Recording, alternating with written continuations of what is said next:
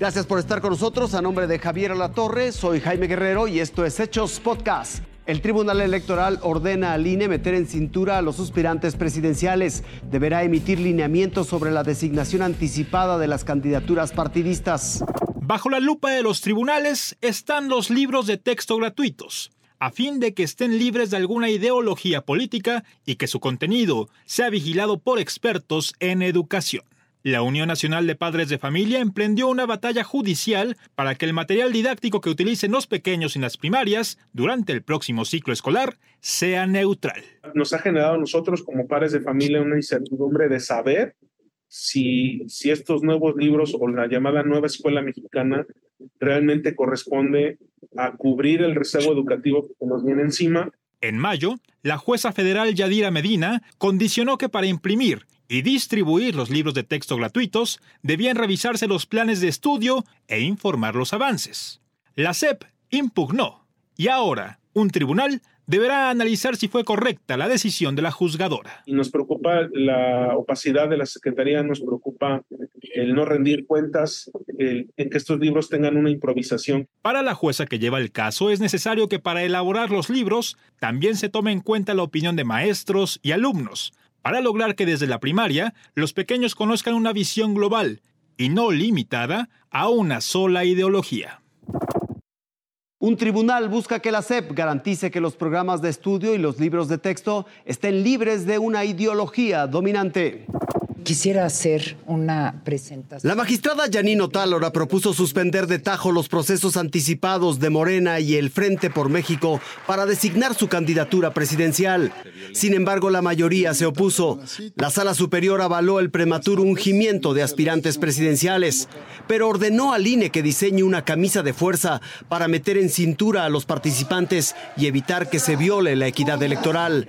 Para ello, el instituto deberá emitir una serie de lineamientos con todo y sus eventuales sanciones. Los lineamientos deberán definir las reglas necesarias para identificar eh, este tipo de actividades, lo que está permitido, lo que no está permitido. La propia sala superior prefiguró los límites que tendrá cada jugador dentro de la cancha, ya que hasta ahora hay decenas de quejas por actos masivos similares a una campaña electoral. Ahorita, si no hay estos lineamientos, todos estos participantes estarían caminando, por ejemplificarlo o, decirlo de alguna manera, en un campo minado. Que el Instituto Nacional Electoral precisamente emita reglas claras para evitar ese desbordamiento y esa posible infracción a principios constitucionales y legales. Los aspirantes a los cargos que definirán la candidatura presidencial por Morena y el Frente por México no podrán llamar expresamente al voto, ni tendrán spots de radio y de televisión.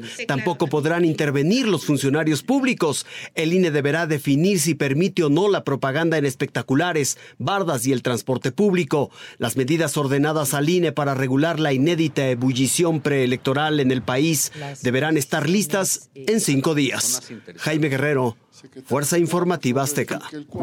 Conquistador Serial invita a decenas de mujeres en redes sociales a los mejores helados de la Ciudad de México.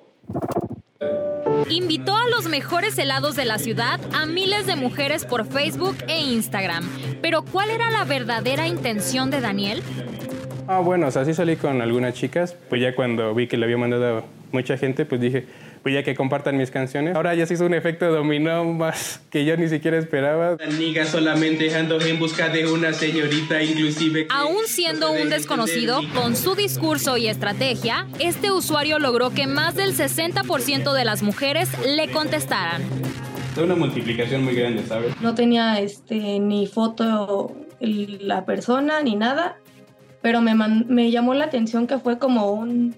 Empezó con ¿sabes una cosa? Y eso como que me intrigó a, contestarle. Estaría súper chido ir por unos helados o un café para platicar y conocernos.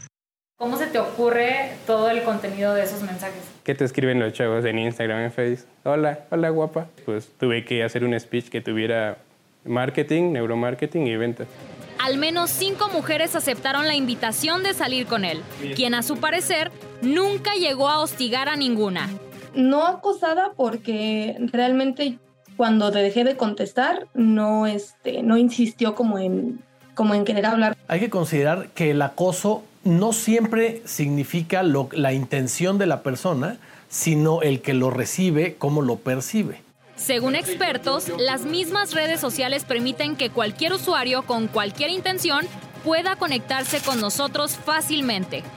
Configuren sus opciones de privacidad en las redes sociales, seleccionen con quién interactúan, de quién quieren recibir mensajes y sobre todo cuidar que publican. Esto fue Hechos Podcast. Gracias por su atención, que tengan una excelente noche.